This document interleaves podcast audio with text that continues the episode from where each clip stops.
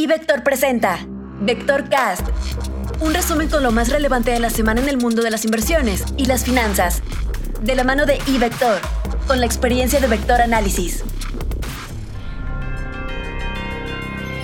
Comentario económico. El Banco de México cambió las señales en la reunión de política monetaria de la semana pasada. Ahora permiten anticipar que pronto empezará la fase de descenso de las tasas de interés.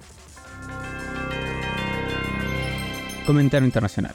Esta semana se publicarán en Estados Unidos varios datos importantes de octubre, el primer mes del cuarto trimestre. La expectativa de la Fed es que el crecimiento de la economía, que fue sorprendentemente alto en el tercer trimestre, se modere en el último trimestre del año. Se espera que las ventas minoristas y la producción industrial sigan este camino. Sin embargo, la Fed también desea ver que el proceso desinflacionario continúe, y la expectativa del mercado es que el core del IPC mantenga el mismo crecimiento del mes previo.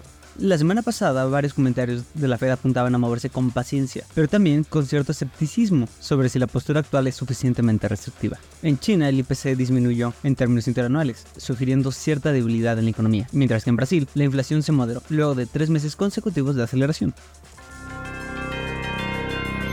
Por lo que se refiere a la economía mexicana, esta semana no se publican indicadores relevantes, por que el mercado asimilará la decisión de política monetaria de Banco de México de la semana pasada y se mantendrá a la espera de la publicación de la minuta de dicha reunión en los próximos días.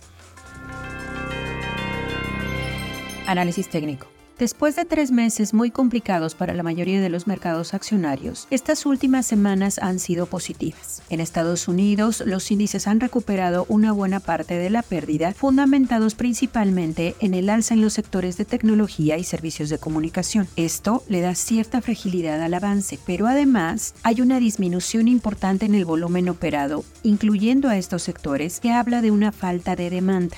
Eso, por un lado, puede hacer frágil al movimiento positivo, es decir, fácil de revertir. Pero por otro, es importante que se haya un aumento en la operación conforme los precios se van acercando a zonas de resistencia clave para la tendencia de mediano plazo. Si no hay un volumen creciente, resultaría difícil superar esos niveles y sobre todo sostenerse por encima de ellos. Por lo pronto la tendencia es positiva y no hay que pelearse con ella, pero sí no hay que perder de vista estos dos factores de fragilidad, pues puede haber tomas de utilidad fuertes y violentas antes de tener una recuperación un poco más sólida.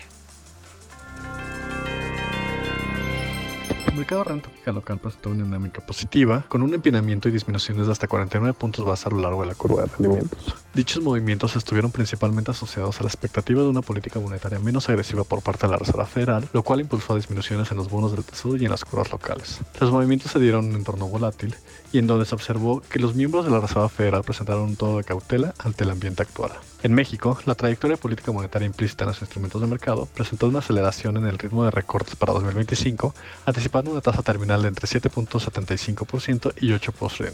Para la próxima semana, en Estados Unidos destaca la publicación de los precios al consumidor y los precios al productor, así como los datos de empleo. En México no se esperan datos económicos relevantes, mientras que en Reino Unido se dará a conocer la inflación, los precios al productor. En la eurozona y en Japón se dará a conocer el PIB del tercer trimestre del año. En cuanto al tipo de cambio, el peso mexicano presentó una depreciación, siendo la segunda divisa de mejor desempeño en el bloque de países latinoamericanos, solo por detrás del real brasileño. Cabe mencionar que el tipo de cambio fue reactivo a los resultados de las subastas de los bonos del tesoro y a la comparecencia de Jerome Powell, en donde mostró un tono menos suave a lo esperado.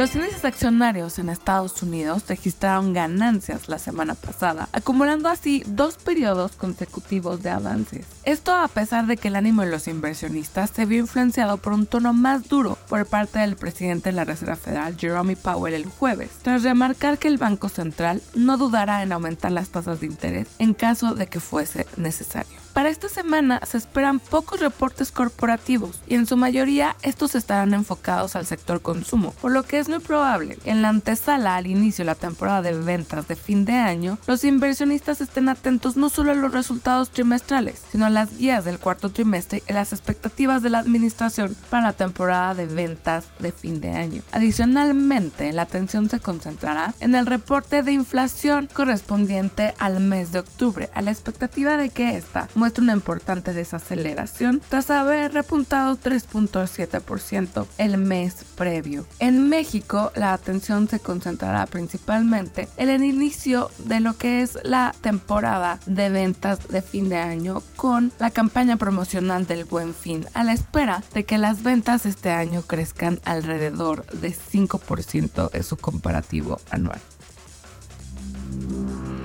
Informó para Vector Cast Rodolfo Navarrete, Alejandro Arellano, Luis Adrián Muñiz, Georgina Muñiz y Marcela Muñoz, quienes forman parte de nuestro equipo de Vector Análisis.